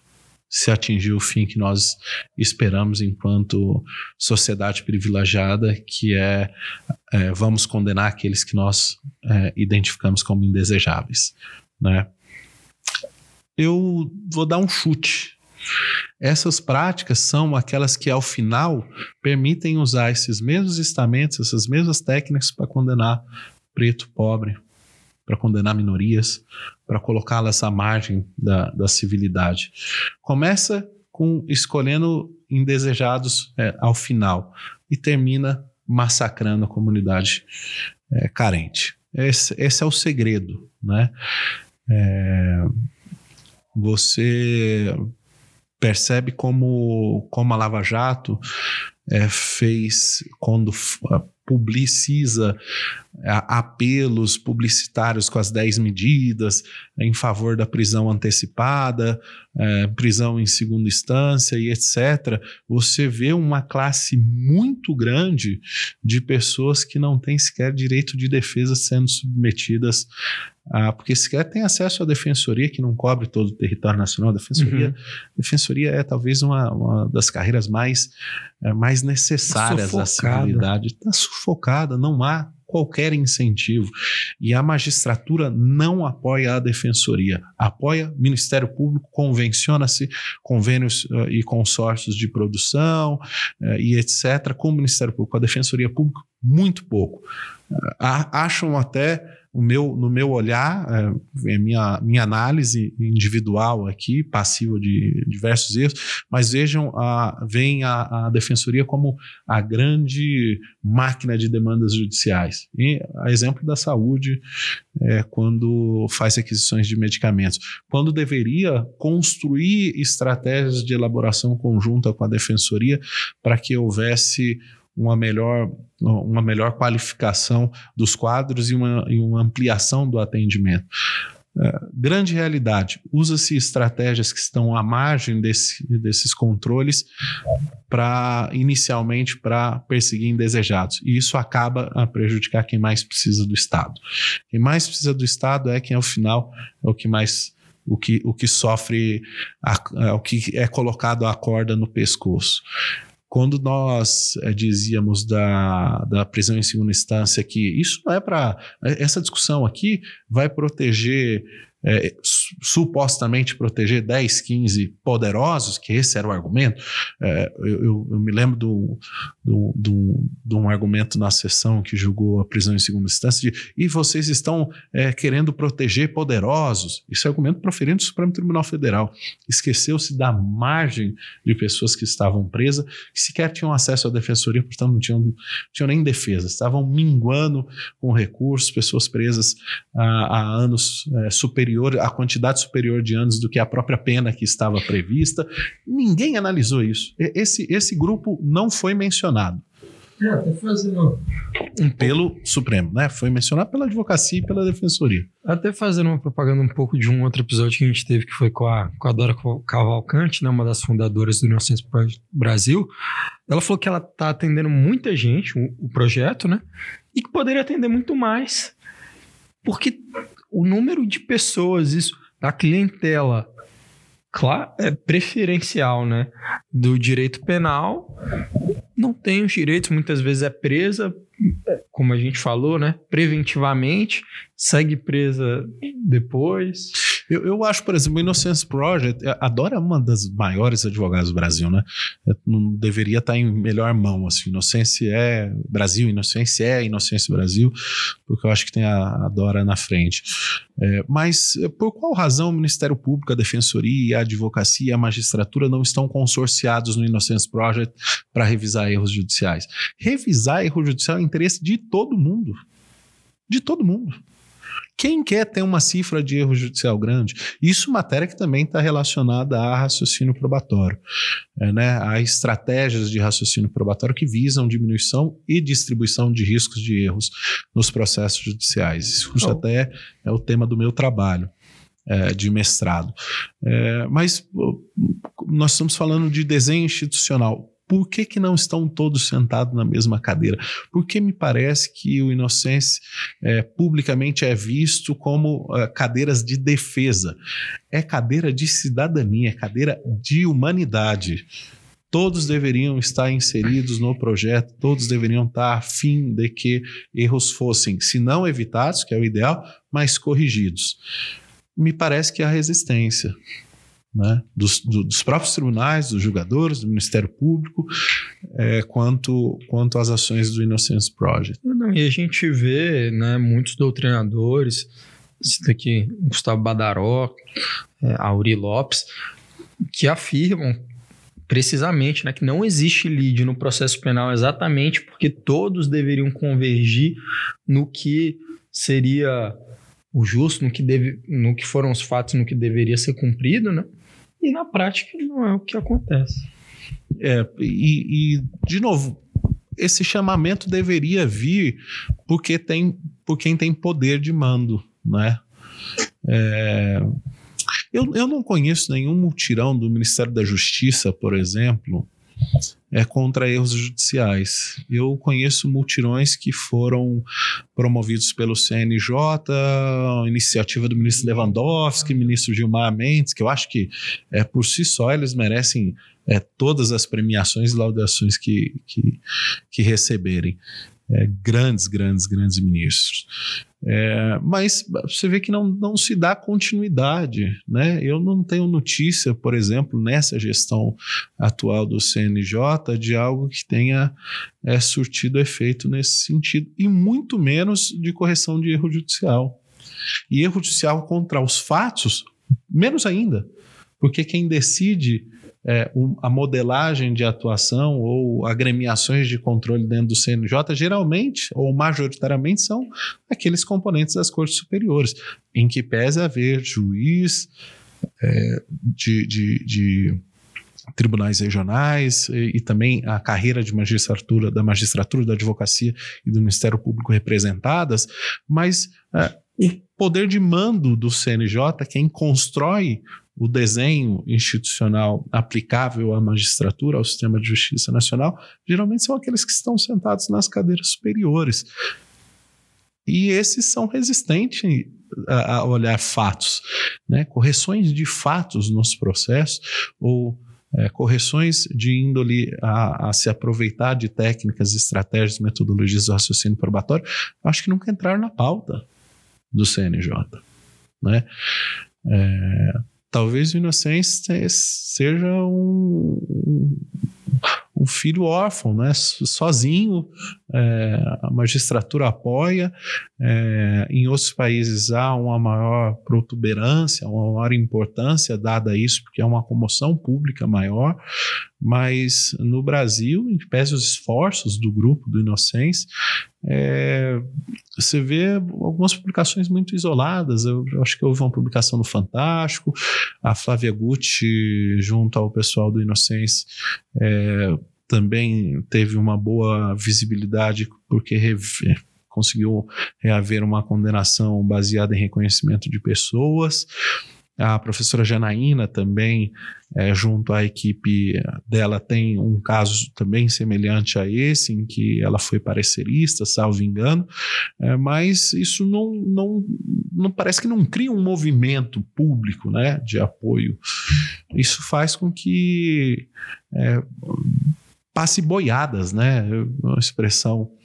É, eu assisti há poucos dias o, o o, o filme Amigo Secreto, que eu recomendo a todos, todos os ouvintes do podcast devem, devem assistir o filme Amigo Secreto, que está em cartaz, sobre é, a quadrilha Lava Jato. E aquilo é uma quadrilha, de fato, é uma quadrilha sobre a quadrilha Lava Jato. É, ali há uma, uma, uma reprodução do, do, de uma fala absolutamente infeliz do Salles, que era ministro da, da eu acho, se não me do meio ambiente, né? E, e, ele dizia assim: olha, temos que passar de baseada. Você não vê passar de baseada nada a favor de garantias e liberdades, nada a favor de correção de erros judiciais passa de baseada, né? Sempre a conta gotas, de uma maneira muito, muito modesta. E isso estabelece um estado de coisas que o próprio Supremo, e isso é um contrassenso, o próprio Supremo reconhece o estado de coisas inconstitucional das prisões brasileiras, mas são as ações do Supremo, em especial as ações pós-Lava Jato, são aquelas principais mantenedoras das cifras altas de encarceramentos no Brasil. Que coisa curiosa, né? O Supremo Tribunal Federal é talvez uma corte de grandes contrassensos.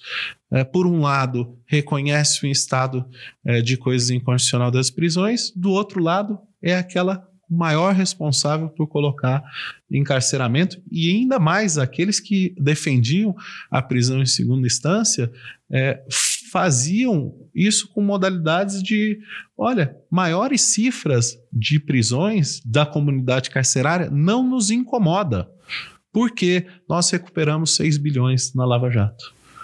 Ora, qual o custo essas, esses, esses apenados é, iniciarem antecipadamente a sua pena geraria ao Estado? Talvez em cifras muito maiores que os 6 bilhões. A cifra dos 6 bilhões também é uma coisa curiosa, é, é, e a gente está falando um pouco de tudo aqui, né? É porque há estudos sérios de que seis vezes o valor recuperado pela Lava Jato é, foi aquele que a Lava Jato causou de rombo ao Estado. Olha que coisa curiosa, nós estamos querendo justificar uma mudança jurisprudencial apegado em um percentual que não dá 2% do prejuízo que causou. Eu causei um prejuízo de 100, mas eu recuperei dois. Então, logo, já que recuperamos dois, nós temos que manter nossas estratégias para condenação e para prisões antecipadas. Meu Deus, é uma matemática muito simples, um estatístico muito simples é, faria é, pensar é, diferente do que, do que defendia o Supremo Tribunal Federal. É muito curioso, nós estamos promovendo estratégias em que apenas 2% é, dessa estratégia é a cifra justificadora. 98% contradiz o que eu estou defendendo, mas eu estou apegado em 2%. É quase uma obsessão, né? desse espantalho de novo dogmático que criaram ali é, com, com recortes, com, é, com mosaicos de outras jurisdições. Né? Quando pensaram, olha, havia, há jurisdições, é, por exemplo, é, citaram a espanhola, que se pode é, fazer adiantar o cumprimento da pena, mas também há modelagem rigorosamente diferente, inclusive com juiz de garantias, inclusive com a possibilidade de revisão de fatos e inferências sobre fatos em cortes, em cortes superiores. Então por que, que nós não adotamos todo esse desenho? Não, mas tem os Estados Unidos, então, como grande modelo é, mnemônico. Os Estados Unidos é, faz a aplicação em prejuízo dos promotores, prejuízo pessoal dos promotores, com aplicação de multas daqueles é, que tiverem decisões ou que tiverem ações que não foram justificadas depois ou se provou que estavam é, fora das quatro linhas institucionais. Por exemplo, o que fez o Dallagnol. Então, vamos adotar sistemas de punições de promotores? Vamos adotar sistema de, de, de, controle. Se a gente adotar todo esse desenho institucional, pode ser que seja defensável se aplicado à nossa realidade for um, um modelo de aplicação antecipada de penas. Eu acho que aplicação antecipada de pena é uma coisa, antecipada, antecipação justificada de pena de liberdade é outra completamente diferente. Também deveríamos fazer essa distinção. Isso tudo é, nos coloca em algum, alguns entroncamentos que tem um pouco a ver com o nosso papo. Um deles é nosso estado é, de justiça é um estado de barbárie. E segundo, não há indicativos seguros é, indicativos seguros de que a mentalidade dos nossos aplicadores de direito esteja em processo de evolução. Há indicadores que mostram que estamos é, nos barbarizando ainda mais. É quase que justificável e injustificável. Sob um plano econômico de atuação jurisdicional, é, que me parece a única, é, a única abordagem adotada majoritariamente pelo Supremo Tribunal Federal hoje é o Economic in Laws. A análise econômica do direito em matéria penal é absolutamente contestável. E outra, se o for, a aplicação deveria ser em favor de garantir as liberdades. É esse o nosso modelo. Esse foi o que nós pensamos quando, quando desenhamos nosso modelo de justiça criminal na Constituição. É, a nova escola de Chicago criminalista, que são os Economic Laws e a aplicação sobre cifras monetárias, tem que pensar, por exemplo, sistemas de controle que pensam nos Estados Unidos como os driving seats. Quais os riscos de se aplicar a interesses pessoais ou institucionais que estejam apartados daqueles que foram previamente estabelecidos, é, com fins a evitar arbitros aquele que senta no controle da cadeira da acusação não pode ter tanto poder. E se ele tiver tanto poder, a responsabilidade com o poder tem que ser acrescida sobre a forma de punição, responsabilização. Você tem muito poder? Você usurpou? Você abusou? Então tua punição vai ser tão alta quanto o poder que você tinha acesso. Não se pensa nisso. Ao contrário, se pensa uma fábrica de colaboração premiada, uma fábrica de ANPP, sempre visando ganhos financeiros do Estado. O Estado virou um grande arrecadador. Um grande arrecadador em matéria de transação criminal. É, você tem é, uma, um, uma possibilidade muito ruim sob a perspectiva epistêmica, isso implica o raciocínio probatório, de começar a incentivar realizações de acordos com fins a obtenções de cifras, tanto em análises econômicas daquele que celebra o acordo para dizer se eu for condenado gastarei muito mais, quanto daquele que assina o acordo dizer há um convênio, há um combinado com a magistratura de aplicar condenações absolutamente severas para que a meu aporte de negociação seja facilitado. Se eu tenho insegurança jurídica, por exemplo, eu tenho mais possibilidade de alguém fazer um acordo. A insegurança jurídica é usada como força para a realização de acordos, para a realização de transação, em especial transação criminal. Nós não estamos pensando num modelo democrático se adotarmos isso. É impossível. É impossível. A gente está praticando o que eu chamo na minha tese de doping para a realização de acordos. E esses dopings podem provocar rupturas institucionais. É o que aconteceu na fábrica de delações da Lava Jato, é o que aconteceu em prisão em segunda instância e é o que tem acontecido com a adoção do estándar além da dúvida razoável para condenar crimes é, econômicos e colarinho branco. Esse é o nosso mapa. Mapa de tristeza tremenda, mapa de choro, de véu. Estamos enterrando o nosso, a nossa justiça criminal com argumentos que são é, apartados do nosso sistema de justiça como sistema de reprodução de cidadania. Ou, pelo menos, não poderia ser um sistema que tornasse inviável a cidadania. Né? Há, um, há um argumento muito, muito severo quando, quando analisamos: olha, é, nós é, vamos incrementar estándares probatórios. É, incrementar estándares probatórios impacta na distribuição de risco de erros judiciais. Então, eu posso favorecer a condenação de inocentes, posso favorecer a absolvição de culpados. Essa é uma, essa é uma decisão político-criminal, é uma decisão político-criminal.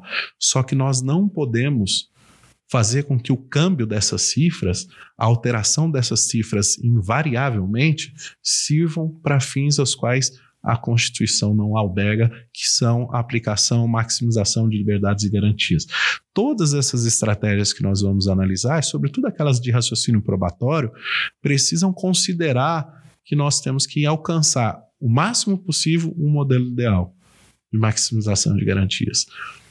Ao contrário, me parece que chamar alguém de garantista no Brasil virou praticamente um palavrão. Tenho receio de agressões na rua. Se identificar como garantista é se identificar como alguém contra o Estado, contra o, esse Estado arrecadador, o Estado que quer ficar acumulando cifras com acordos de colaboração, por exemplo. Meu Deus, direito penal se tributarizou. Hoje nós é, pensamos é, em adoção de estratégias em que recolhimentos pelo Estado são admissíveis em detrimento de liberdades e, e garantias individuais. A troco de quê? Né? A resposta é: quem está defendendo essas estratégias está afim do quê? O que, que eles querem? Isso, isso é uma boa resposta perguntar. É uma boa, é uma boa, é uma boa pergunta a se fazer. Uma boa pergunta a se fazer ao Supremo Tribunal Federal. Por que, que vocês querem isso? Né? Vocês não dominam o cofre da União? É para melhorar sistemas de controle e accountability? É para melhorar sistemas de, de transparência, é para melhorar sistemas de decisão judicial. Então vamos começar a punir quem toma decisões judiciais ruins. Vamos, vamos começar a punir quem faz acordos de colaboração ou NPPs com cifras maiores que reduzem as informações para a defesa ou para aquele que vai celebrar o acordo, é, para que o acordo seja desinformado em favor daquele que, que está é, propondo ao Ministério Público a CAD, a, a, hoje. Hoje, na verdade, eu, eu, nem sei mais. Todo mundo pode fazer acordo, né? Deve ter alguma instância assim. Vamos fazer, vamos fazer acordo, todo mundo. E outro, o seu acordo não. É, o acordo que eu assino no órgão tal não vincula o acordo no Ministério Público, não vincula o acordo TCU. no TCU. Todo mundo virou é, caça-níqueis, assim. Virou.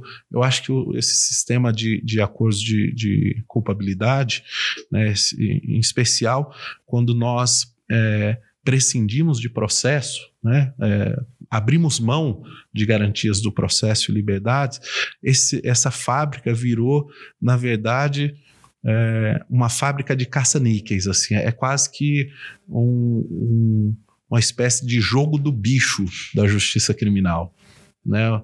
O Ministério Público virou bicheiro. Né? A hora TCU virou bicheiro é, para assinar acordos de culpabilidade.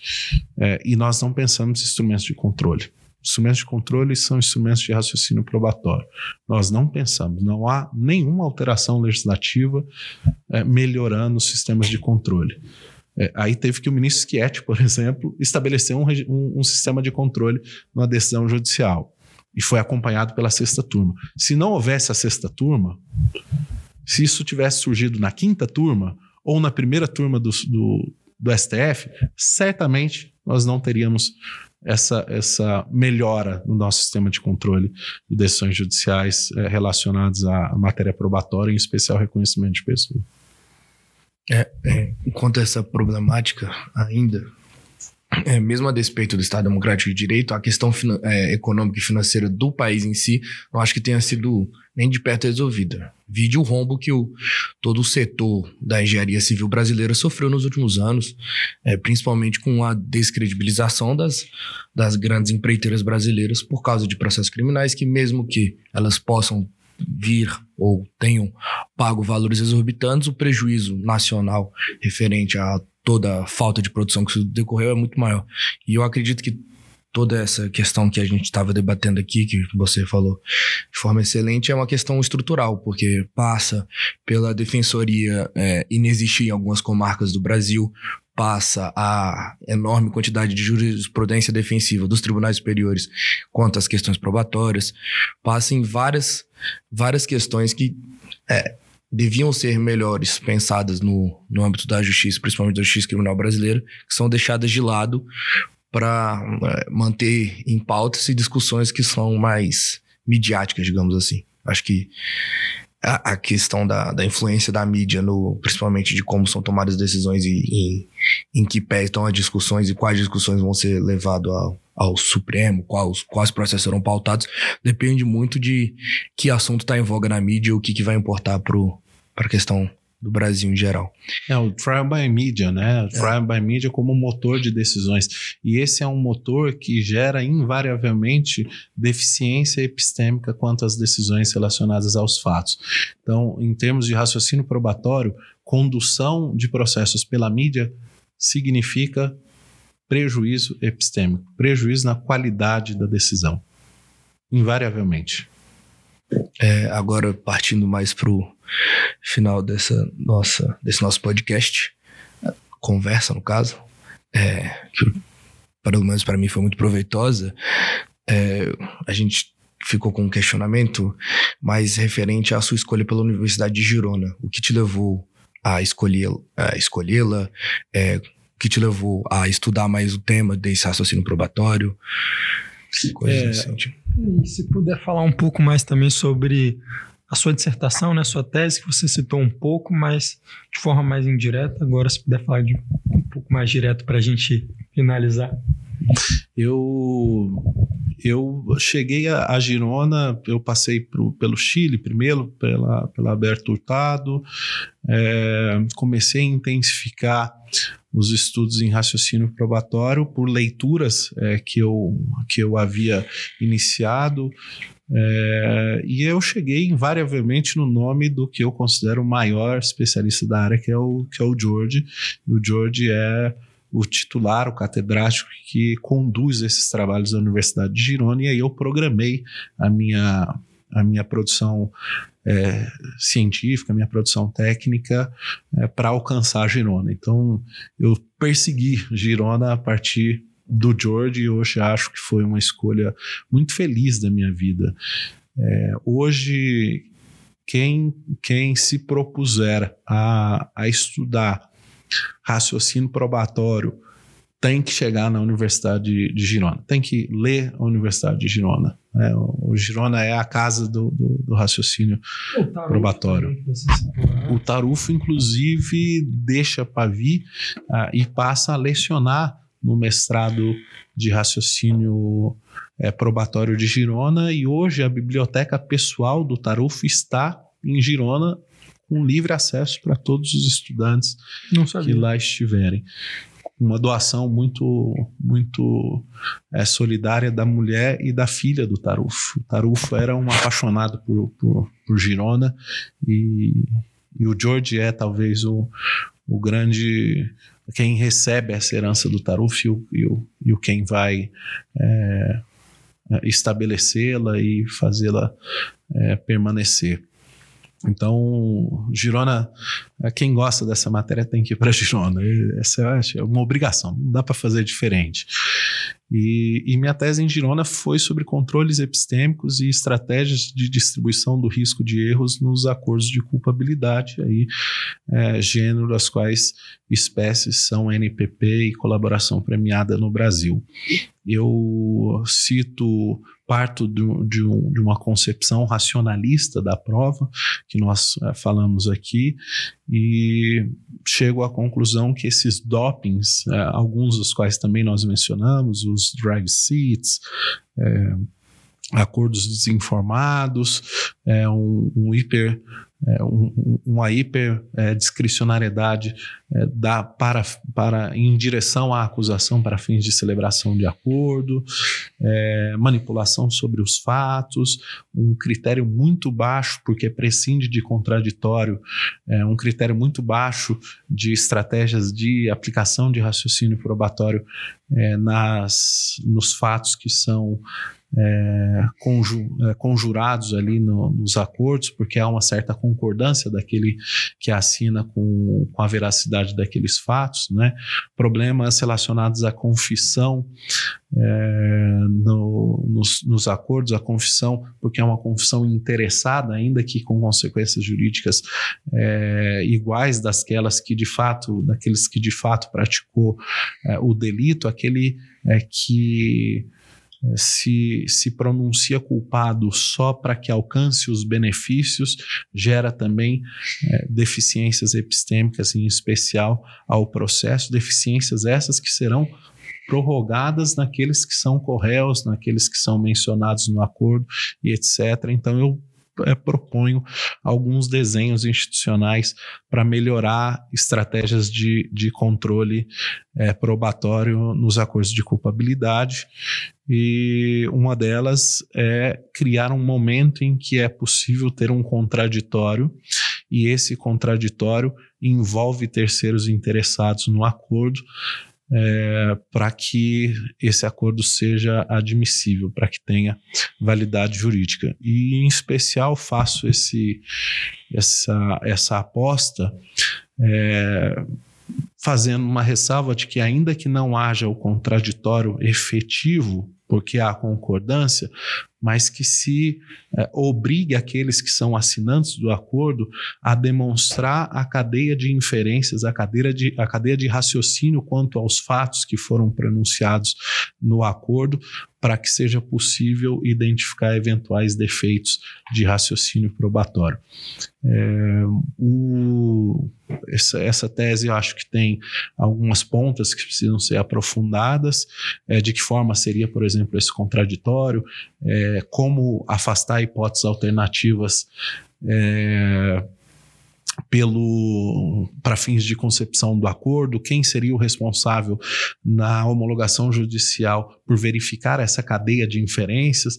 Seria o juiz homologador ou seria uma espécie de juiz de, de, de instrução, juiz de garantias de acordos? Então, isso precisa ser ainda aprofundado. Eu faço algumas considerações de, de índole gerais e espero continuar. Eu ainda me mantenho é, pesquisador, mantenho estudante é, relacionado à Girona, vinculado à Girona, então acho que tem um pouco de água para correr debaixo dessa ponte. Eu tenho ficado muito feliz em, em, em perceber um interesse maior de brasileiros é, quanto à escola de Girona. Um grupo maior de brasileiros é, chegando a, a Girona. E eu acho que nos próximos anos essa é a matéria que vai, uh, vai ocupar a crista da onda em, em matéria processual penal. Eu acho que vai ser a matéria destaque em, em processo. E como faço uma defesa, eu acho que tem que ser mesmo. Eu acho que nós eh, precisamos levar com seriedade esses estudos sobre raciocínio probatório.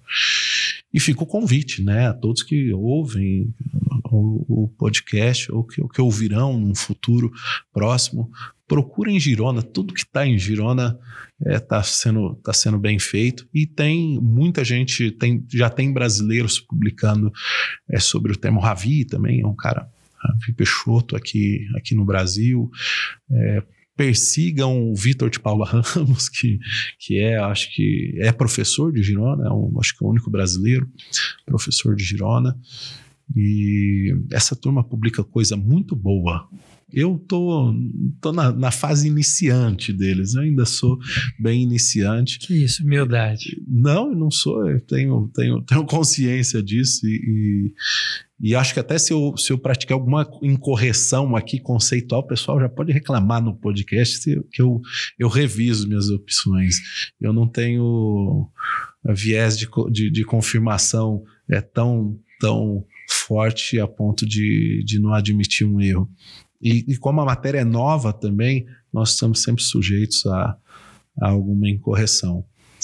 E eu fiquei muito feliz com o convite, né? Vocês escolherem um tema tão tão difícil, né? Difícil até de falar, tão difícil de, de, se comunicar sobre ele, mas tão essencial, né? Acho que vocês entram nessa vanguarda que Girona inicia. Eu acho que, que escolhendo esse tema, há um, um, outros podcasts que, que tratam de matéria probatória com muito, muita qualidade também, mas vocês fazem parte desse time, vocês ingressaram nesse time interessado, e isso já é uma mudança, já é um dispositivo de mudança de mentalidade. Eu fico feliz. Não, obrigado. Queria agora só agradecer mesmo sua presença. Eu acho que foi ótimo, o podcast foi riquíssimo aqui para nós e com certeza para todos os ouvintes também. Então, de verdade, muito obrigado por ter topado participar aqui conosco. Eu fiquei meio com receio que eu virei um comentarista da República. Mas o, o, papo bom é assim, a gente se solta, né? A gente se solta. Depois vou ter que tratar dos prejuízos das minhas falas.